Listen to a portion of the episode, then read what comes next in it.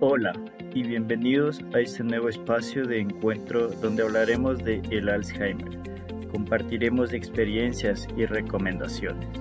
Además recuerda que cada mes contaremos con la presencia de profesionales de la salud. Damos bienvenida a la doctora Sonia Pawlushik, profesora e investigadora en temas de demencia y Alzheimer de la Universidad del Sur de California. El tema de hoy es ¿Qué es la demencia? Damos inicio a la charla. Doctora Pavluchek, apreciada Sonia, ¿cómo se produjo su vínculo original con las demencias? ¿Cómo usted llega a estudiar estos temas? Fue una evolución nada más. Eh, después que yo vine a los Estados Unidos, eh, entré en la Universidad del Sur de California, tuve que hacer nuevamente mi residencia médica eh, y psiquiátrica y de a poco empecé a trabajar con el doctor Lon Schneider, que es mundialmente conocido, y continué trabajando con él en distintos aspectos de demencia. Además trabajo con otra neuróloga muy conocida, la doctora Helena Chu, ¿Qué es una demencia, doctora? Una demencia es la pérdida de la memoria y la pérdida de las facultades de poder hacer las cosas que, estamos, que sabíamos hacer antes. Ahora, hay muchos tipos distintos de demencia, de ahí que es muy importante poder eh, hacer una evaluación del paciente que, se está, que está teniendo problemas de memoria para saber qué tipo de demencia el, paciente tiene. Hay pacientes que no tienen Alzheimer a pesar de que se olvidan. Pueden tener problemas de tiroides, pueden tener problemas de, eh, las medicinas que toman, eh, pueden tener problemas de infecciones, eh, pueden tener problemas de tumores. El Alzheimer es una forma de demencia a pesar de que a veces hablamos de demencia y nos referimos a Alzheimer, pero son dos cosas totalmente distintas. Y ahí la importancia, Sonia, que nos decías, nos comentabas días atrás, la importancia de la efectividad de la historia clínica, ¿no? De que cuando el médico eh, entrevista al, al, paciente y a la familia, se conozca a profundidad todos los hechos para realmente llegar a un diagnóstico certero. Sí, así es. Y es muy importante que la familia, eh, debido al poco tiempo que ya todos los médicos desgraciadamente tenemos, eh, que la familia prepare ya algo anteriormente para traer cuáles son los eh, síntomas que ellos notan, cuáles son las eh, inquietudes que tienen. Eh, y eso es extremadamente importante. Ahora, no siempre el olvidarse, y esto es acerca de lo de Piaf, eso no significa necesariamente tener Alzheimer. Con la edad todos nos olvidamos. Pero Alzheimer es una enfermedad que viene en general, o, más que viene, que se manifiesta, es con la edad, en la vejez. Lo vemos mucho más en pacientes de 70 y 80 años, pero hay ciertos pacientes con Alzheimer que los vemos ya en los cuando tienen aproximadamente 30 años. Pero esa son, es una enfermedad muy especial y que es familiar. En ese caso, ahí tenemos que hacer estudios genéticos. ¿Las demencias son eh, enfermedades que afectan a personas de cualquier edad entonces o solo a los adultos mayores? No, puede también afectar chicos. Hay distintos tipos de demencia. Nuevamente, demencia es la pérdida de la memoria, la pérdida del conocimiento que teníamos de poder hacer distintos tipos de cosas que sabíamos hacer. Doctor, ¿alguna demencia que por ejemplo puede afectarles a los niños? Eh, un tumor eh, Sonia, ¿y nos puedes hablar algo de prevención? ¿Cómo nosotros podemos prevenir eh, que no nos dé ninguna demencia y, o el Alzheimer, no?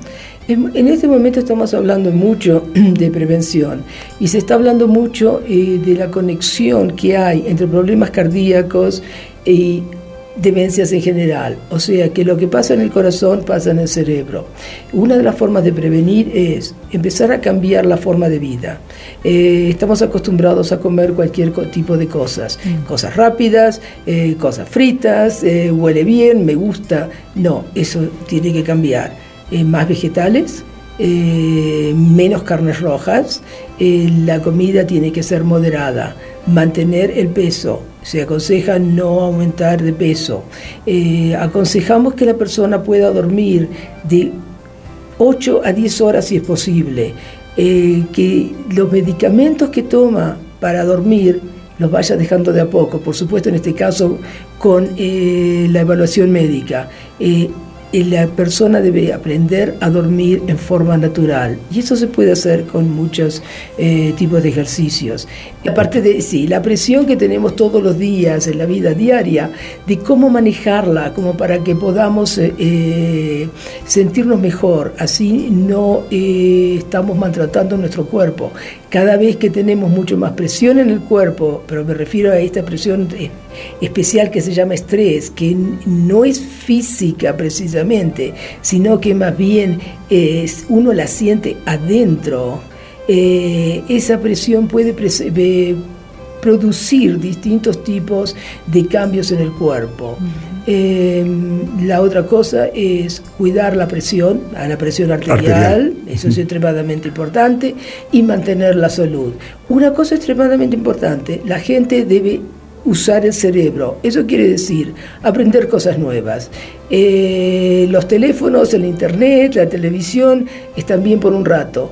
Sin embargo, es muy importante la interacción humana. Eso es lo que hace que uno se estimule y que uno esté constantemente intercambiando ideas. Está probado que todo este tipo de cosas realmente ayudan en prevención, no solamente para el Alzheimer, pero también para el corazón. Pensemos en otra cosa. Hemos hablado de, la presión que generan las actividades eh, profesionales, las actividades cotidianas en las personas que vivimos en, este, estos comienzos del siglo XXI.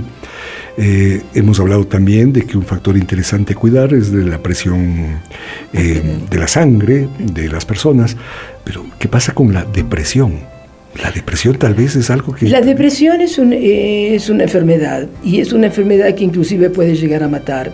Eh, los pacientes, este, cuando, está, eh, cuando una persona se está deprimiendo y empieza a ver que no puede hacer las cosas porque eh, no tiene ganas, porque está triste, no quiere levantarse, no puede dormir, está enojado, esa persona necesita tratamiento. Es muy importante que esa persona pueda ser evaluada y, ser tratada de acuerdo con la enfermedad. Eh, no es algo que la persona puede salir de por sí de una, eh, de una depresión. La depresión debe ser tratada, puede ser tratada con medicamentos, puede ser tratada con psicoterapia, pero debe ser tratada. Perfecto. Eh, cuando vamos a, coincidir entonces que una demencia, el Alzheimer y, todas estas cosas de las que hemos hablado no son estados normales del cuerpo y de la mente de, de los individuos. Por lo tanto, es necesaria la presencia del profesional para primero diagnosticar de qué se trata y luego proceder con el tratamiento apropiado. En ese sentido, y pensando en las demencias y probablemente de manera particular en el Alzheimer, eh, eh, las personas que empiezan a, preocuparse por esta situación, ¿a qué tipo de profesional, a, qué especialidad médica cree usted deban acudir? ¿El neurólogo? ¿El psiquiatra? ¿Usted es psiquiatra geriatra? ¿A un psiquiatra geriatra? ¿A un psicólogo? ¿Cuál sería el paso adecuado? Yo empezaría con el médico de cabecera. Muy bien. Eh, yo pienso que todos los médicos deberían eh, saber cómo diagnosticar eh, una demencia, diagnosticar un Alzheimer. Y en este caso, los pacientes más complicados deberían ser referidos a un neurólogo. sin embargo, por distintas causas, a veces un médico de cabecera no puede hacerlo. En ese caso, yo sugeriría ver a un neurólogo. Y si es posible, buscar un neurólogo que trabaje con este tipo de problemas. ¿Por qué? Porque también en neurología hay subespecialidades y al haber subespecialidades todos miramos un pedacito nada más del ser humano. Muy bien. Eh, usted hace investigación también, doctora. Sí. En términos generales, nada muy específico. Pero ¿cuál es el estado de la ciencia en este momento respecto al Alzheimer? Se está aprendiendo mucho. Eh, el Alzheimer se diagnosticó eh, al principio del siglo pasado.